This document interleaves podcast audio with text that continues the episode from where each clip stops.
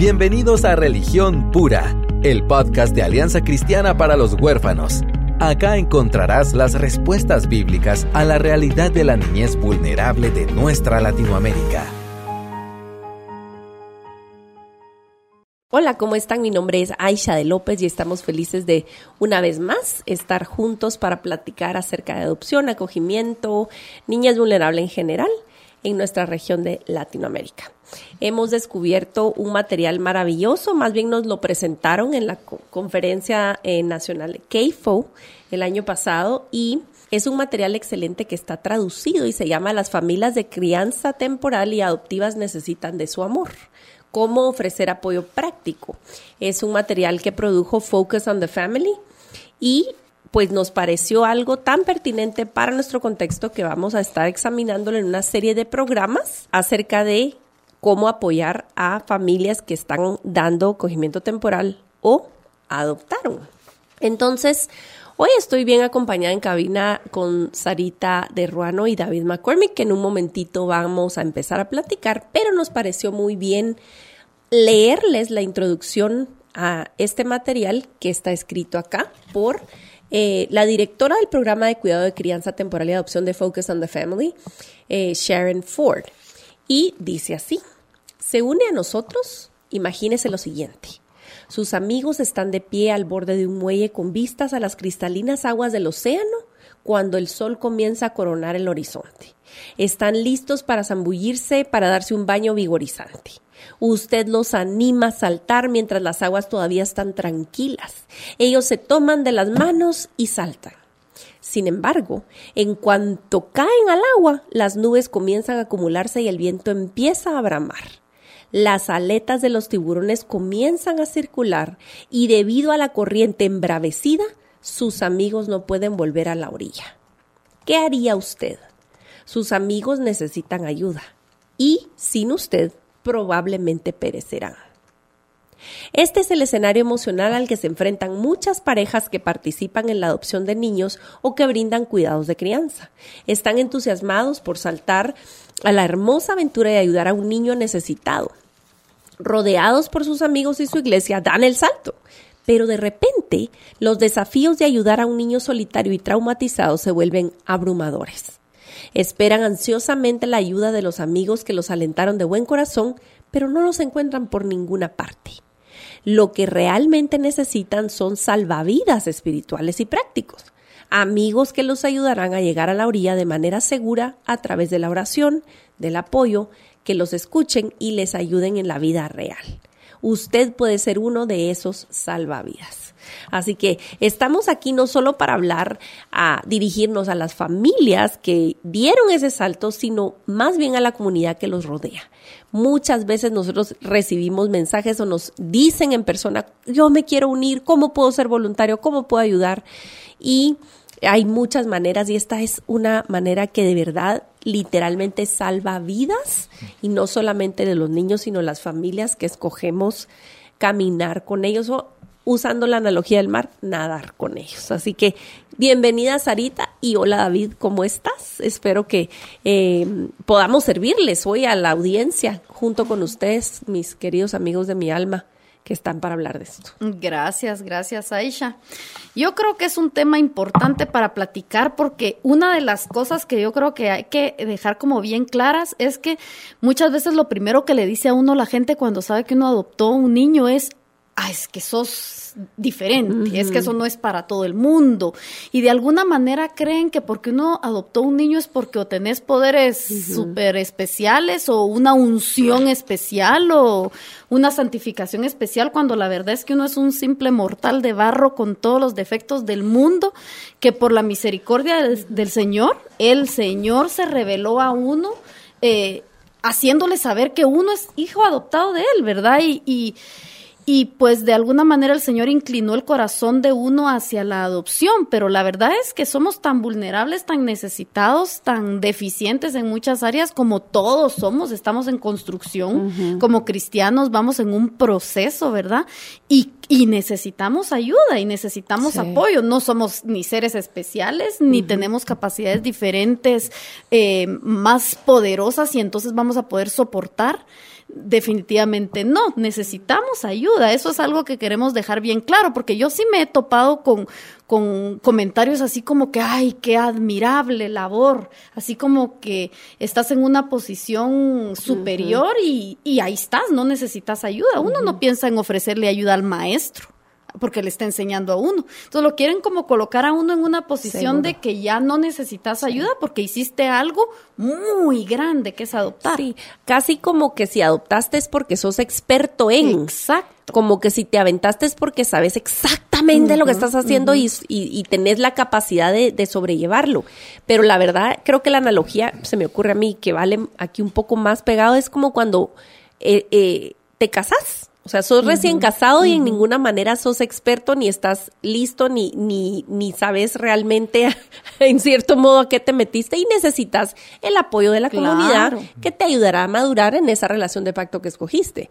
Y la adopción se parece eh, en ese sentido a esa decisión tan grande, ¿verdad? Claro.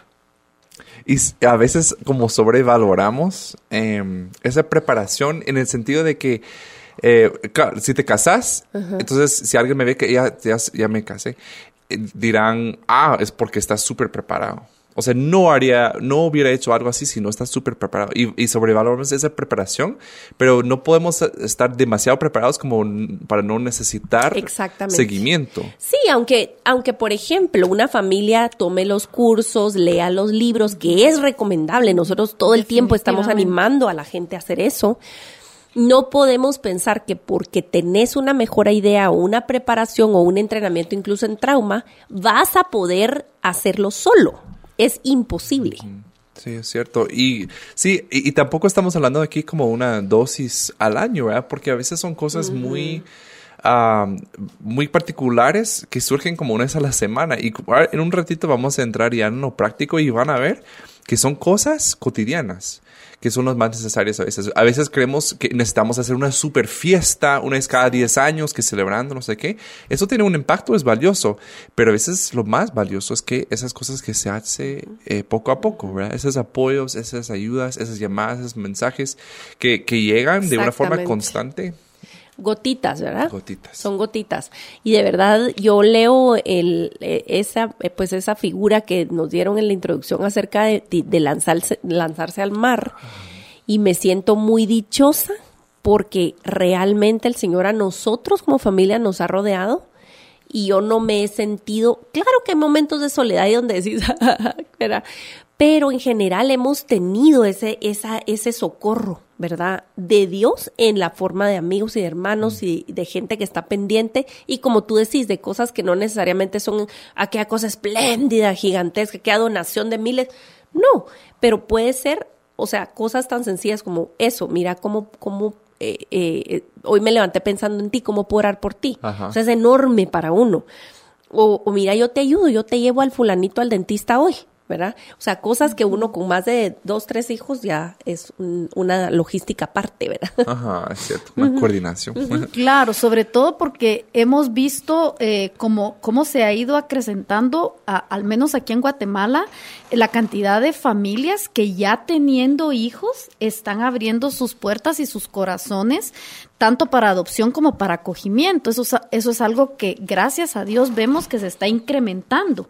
Pero por lo mismo eh, necesitan apoyo tanto para que sus hijos en casa ¿verdad? Los que estaban antes no, no reciban un impacto tan fuerte porque la verdad es que sí afecta toda la dinámica de la casa. Entonces, eh, vamos a entrar más en detalle de maneras prácticas de cómo apoyar eh, a toda la familia, a los papás, a los hijos que se están integrando a la familia, ¿verdad? Tanto por adopción como por acogimiento y también a los hijos que ya están en la familia, ¿verdad? Hijos biológicos. A veces no, no, no sé si, si decimos hijos biológicos, al final son hijos, ¿verdad?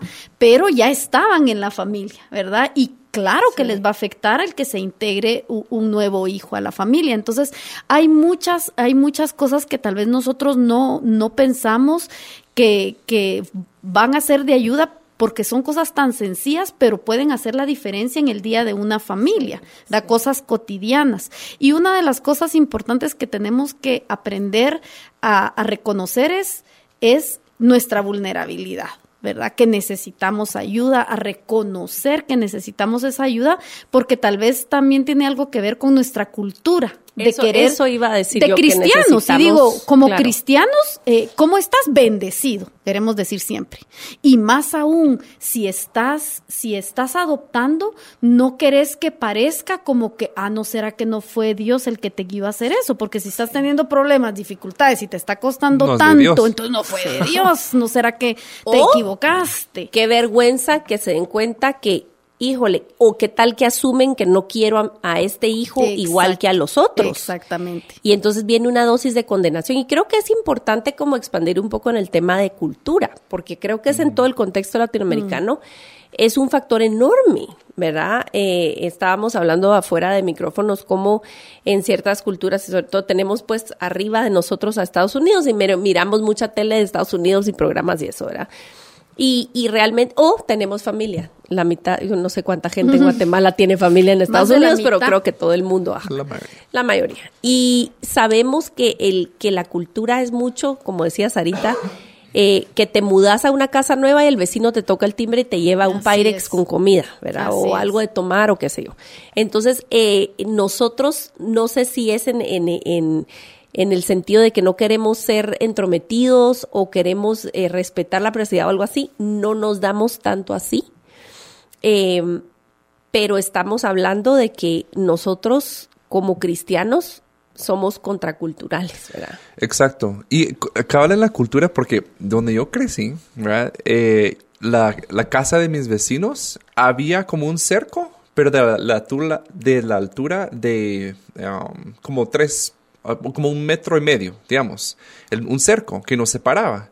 Entonces toda la vida yo los miraba cuando vienen, ah, hola, ¿cómo, se- cómo les fue? Que no sé. Toda la vida mis vecinos a la par. Y veniste a Guatemala y cada quien vive un castillo, ¿verdad? Sí. Eh, ¿Cómo se llama ese, eh, como cosa de Muro. agua? ¿Ah? No, en Ah. los castillos de Ah. antes, que, que, que- con que- cocodrilos con cocodrilos casi un que canal, eso, ajá. Porque ves el racer, o sea, Sí. en cada casa, y si no lo tenés, es como, ¿qué te pasa? No, no valoras tu seguridad. Pero eso tiene un precio. Aquí hay mucha violencia y todo, y entonces todos tienen sus muros altísimos con razor y con cámaras y con cocodrilos y rottweilers. Pero eso tiene un costo que de verdad des- desconectamos. Entonces, de verdad, yo te digo honestamente, si mis vecinos adoptaran hoy, tal vez no me, te das. no me cuenten como un mes, tal vez, porque casi no los miro. Y se meten en su carro en el garage que está dentro de su casa, se van y con, con vidrios polarizados. Entonces, esa parte de la, de la cultura, ah, ah, yo siempre me ha chocado, la verdad, te soy sincero, que haya muros tan grandes y razor y todo. O sea, porque es como, uy, cada quien tan aislado en, Sí. su, en su casa. Sí. Entiendo que es por la seguridad, ¿verdad? Pero sí. Pero sí, fíjate que dicta algo, pues me- eh, como emocionalmente o mentalmente, o sea, esto, este símbolo visual de aislarme dice algo, o sea, dicta algo. Y, y es nuestro trabajo entonces ser intencionales. Y, y estábamos hablando de, de que uno a veces, bueno, decir, sí, sí, sí, bueno, hay un nuevo bebé, hay un nuevo niño en esta familia o van a decidir a- a adoptar o acoger.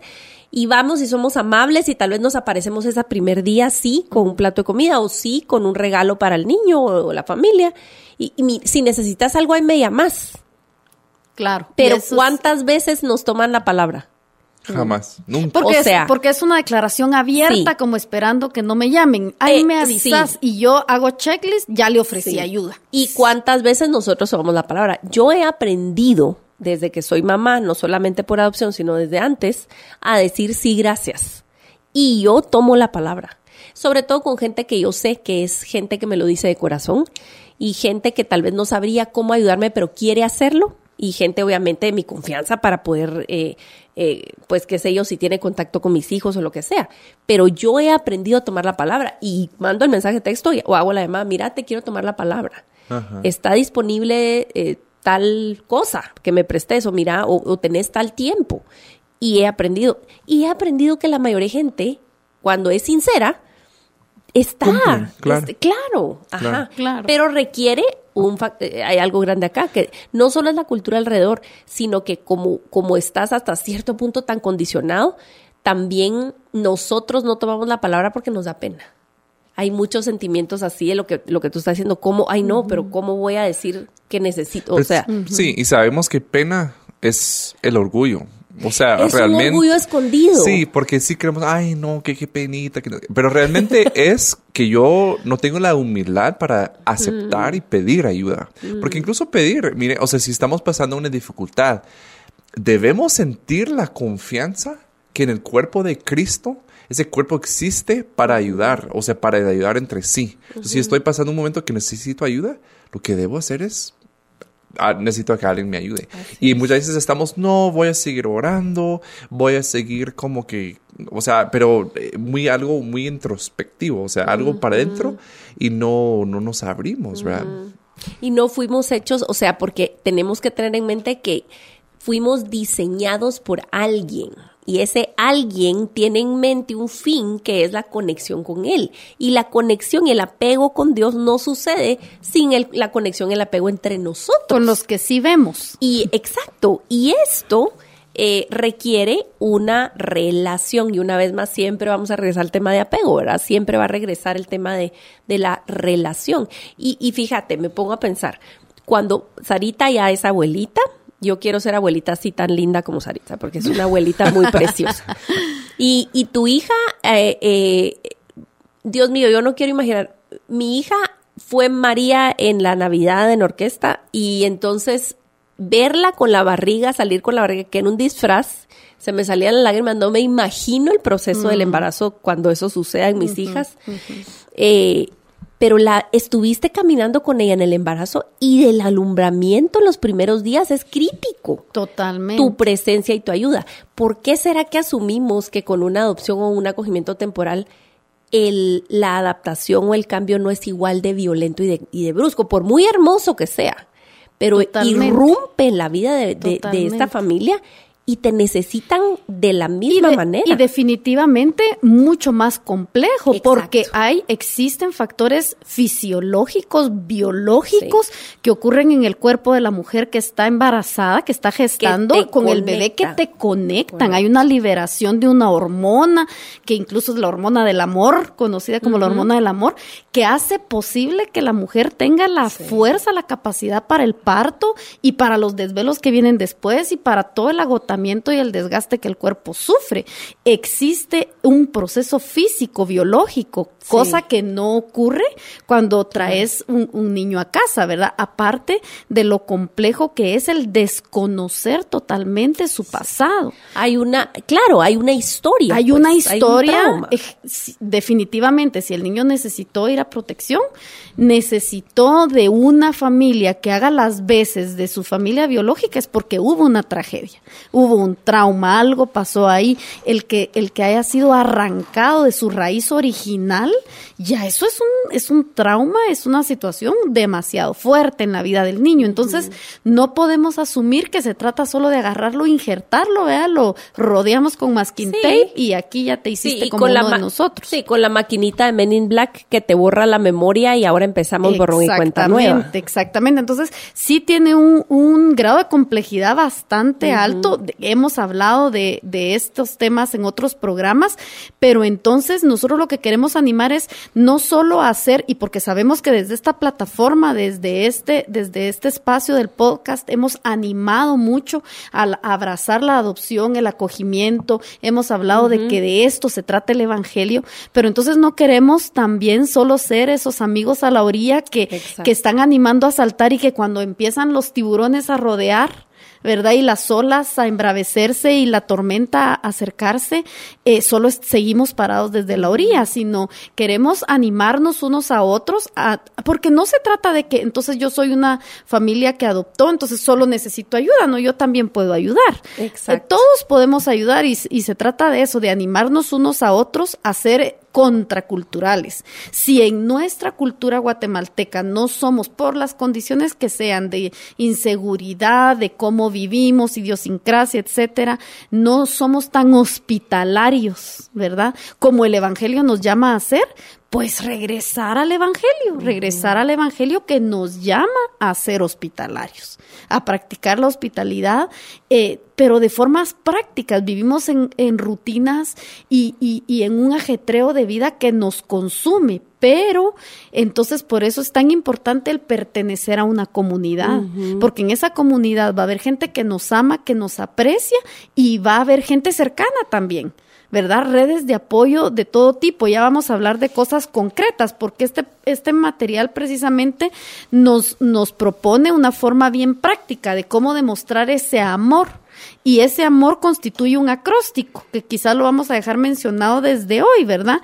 De cómo podemos apoyar a las familias. Y, y está formado por, la palabra amor está formado por las letras A, que significa, para este material lo están presentando como aliviar la carga, M, motivar o orar y la R, red de voluntarios. Y de verdad que, que vimos como muy valiosa la propuesta porque son puntos clave, definitivamente son puntos clave para, para apoyar de forma práctica a, a, las familias, ¿verdad? Así es, la verdad es que va a ser una guía y hemos hablado, como tú decís, en muchas ocasiones, pero esto es una manera como más estructuradita para poderles dejar y eh, en la página les vamos a, quizás ir poniendo imágenes de cada eh, parte de la, o cada inicial del acróstico para poder ir siguiendo el hilo del podcast. Eh, para recordarles de manera visual también los consejos que vamos a estar dando, ¿verdad? Y recordando también, porque hay cosas que hemos hablado, como bien hemos dicho, ¿verdad? Sí, lo que me gusta de esto empieza con algo muy práctico, ¿no? Aliviar la carga. Aquí estamos hablando de, eh, de las personas que vienen de una forma práctica a, ayudar de una forma que realmente va a aliviar la carga. Ahora bien, para aliviar una carga la tienes que conocer. Entonces, tienes que saber cuál es la carga. Puede ser que para esa mamá las comidas es el único tiempo como terapéutico para ella. Entonces el hecho que tú le des comida para ella es como, ay, pero la cocina es lo único que yo puedo hacer y yo tengo control, entonces yo, eso no es mi carga. Pero la limpieza sí. Entonces, para poder aliviar la carga la tienes que conocer. Buenísimo, buenísimo punto, porque lo que a mí me carga no es lo mismo que a vos. Exacto, sí. Y tal vez, mira, tal vez la familia sí está pasando una pena económica. ¿Verdad? Y tú llegas con algo que, ah, o sea, que no, cuando realmente lo, que, lo mejor que puedes hacer es mandarle 20 pesos, ¿verdad?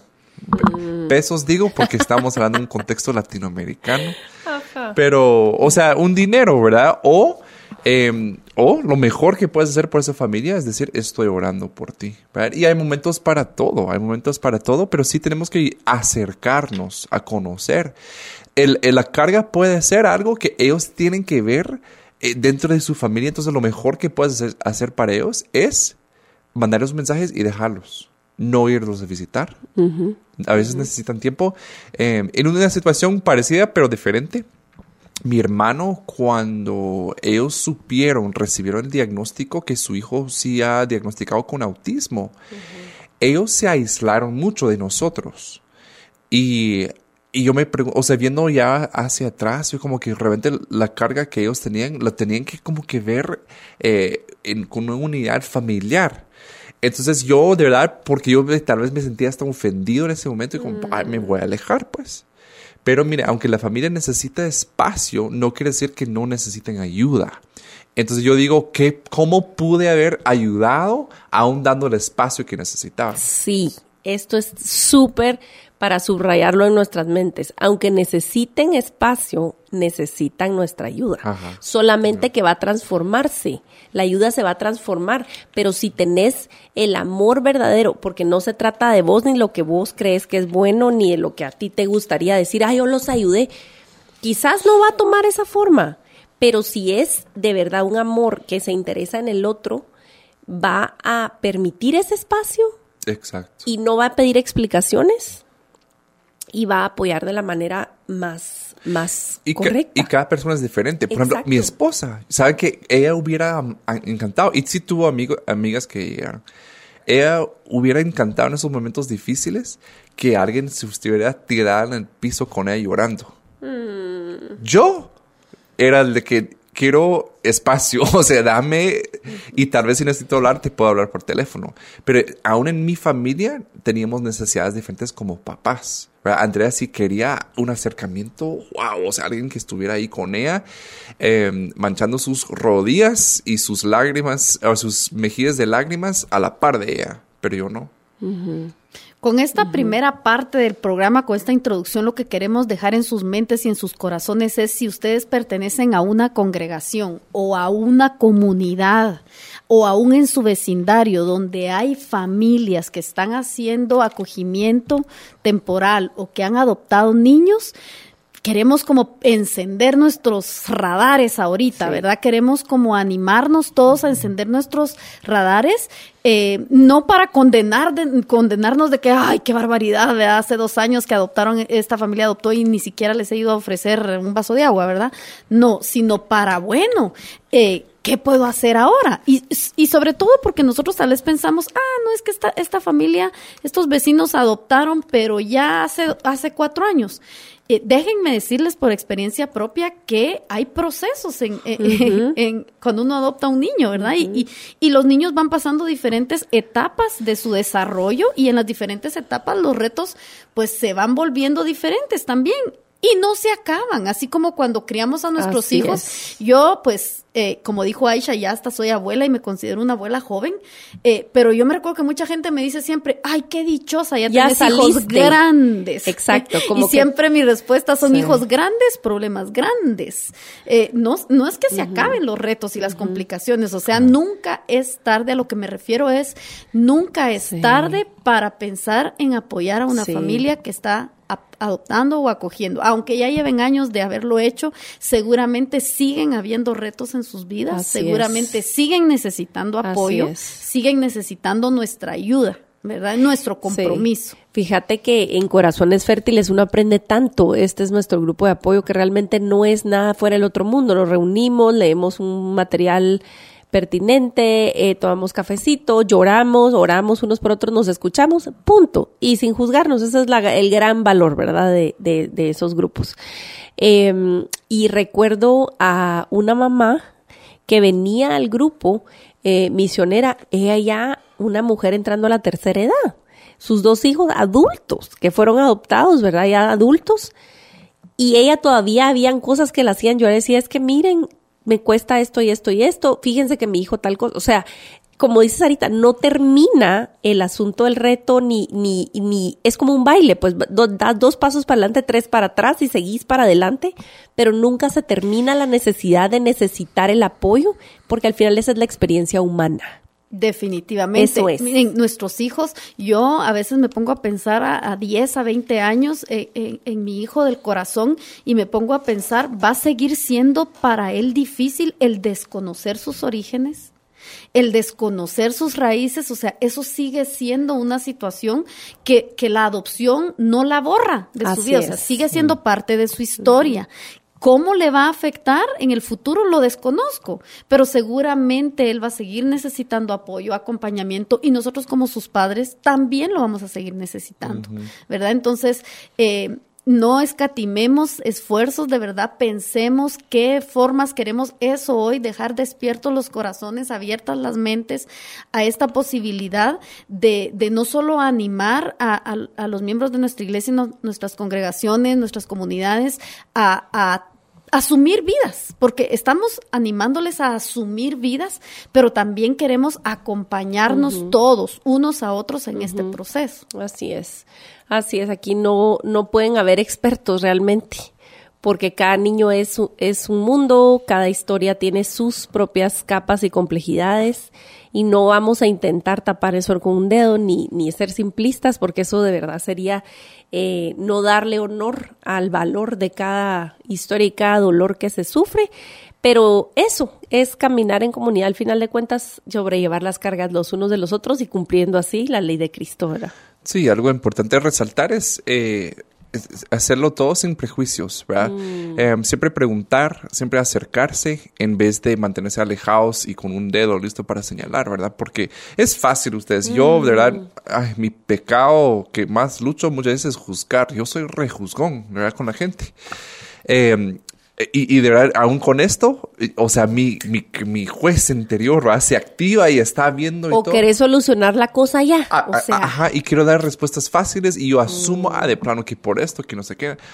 Miren, yo de verdad le pido al Señor constantemente que me ayude a callar mi juez interior, como les digo, a- para poder abrirme y, y- y- y ser lo que la, la persona necesita, ¿verdad? Eh, porque realmente, como dice Aisha, no es que nosotros seamos salvadores de nadie, pero sí Dios lo diseñó de esta forma, que seamos dependientes de otros. Y tal vez tú dices, no, yo solo, solamente dependo de Dios es mentira. Es mentira. Y incluso Dios no es tan pequeño como que solo para, para limitarse a eso, sino Él lo ha establecido que para depender necesitas depender de los demás. Sí. ¿verdad? Entonces es complejo, pero sí eh, evaluémonos. Si ven una familia muy aislada, que tal vez no están hablando con nadie, pero todo parece estar bien. O están socialmente muy activos, pero todo parece fiesta. Es muy superficial. También. Miren, y como un primer paso, saltamos a la O, que es orar. Eh, oremos por esas familias, porque tal vez mm, de entradita no, no van a abrir, no van a decir, eh, aunque llegues con estrategias y cosas muy prácticas, necesitas que lleve tus hijos o no sé qué, o necesitas esto. No, no, no, no, todo está bien. Oremos por eso, oremos por eso, porque Dios está en el negocio de Sí. suavizar corazones, ¿verdad? Y hacerlos para que Él pueda trabajar en ellos. Y, y de verdad que todo regresa, todo obra de Dios se manifiesta en hechos de la comunidad, ¿verdad? Y no nos gusta eso. a veces, ¿verdad?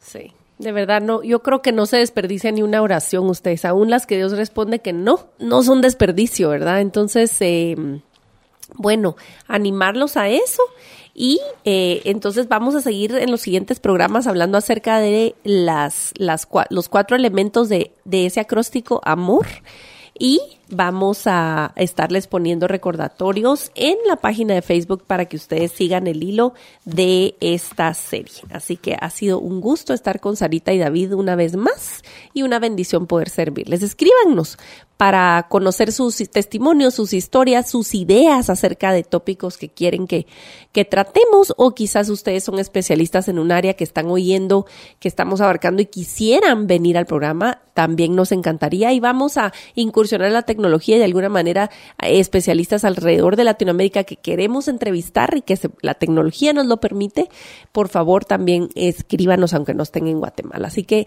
esto ha sido otra edición de Religión Pura, el podcast de ACH y eh, deseamos con todo nuestro corazón que Dios se glorifique en nuestras debilidades. Gracias por acompañarnos en Religión Pura, el podcast de Alianza Cristiana para los Huérfanos. Alabamos al Dios de la Biblia quien nos adoptó en Cristo para habitar en familia. Y agradecemos la generosidad de Radios Frater, quien nos recibe en sus estudios para realizar esta producción.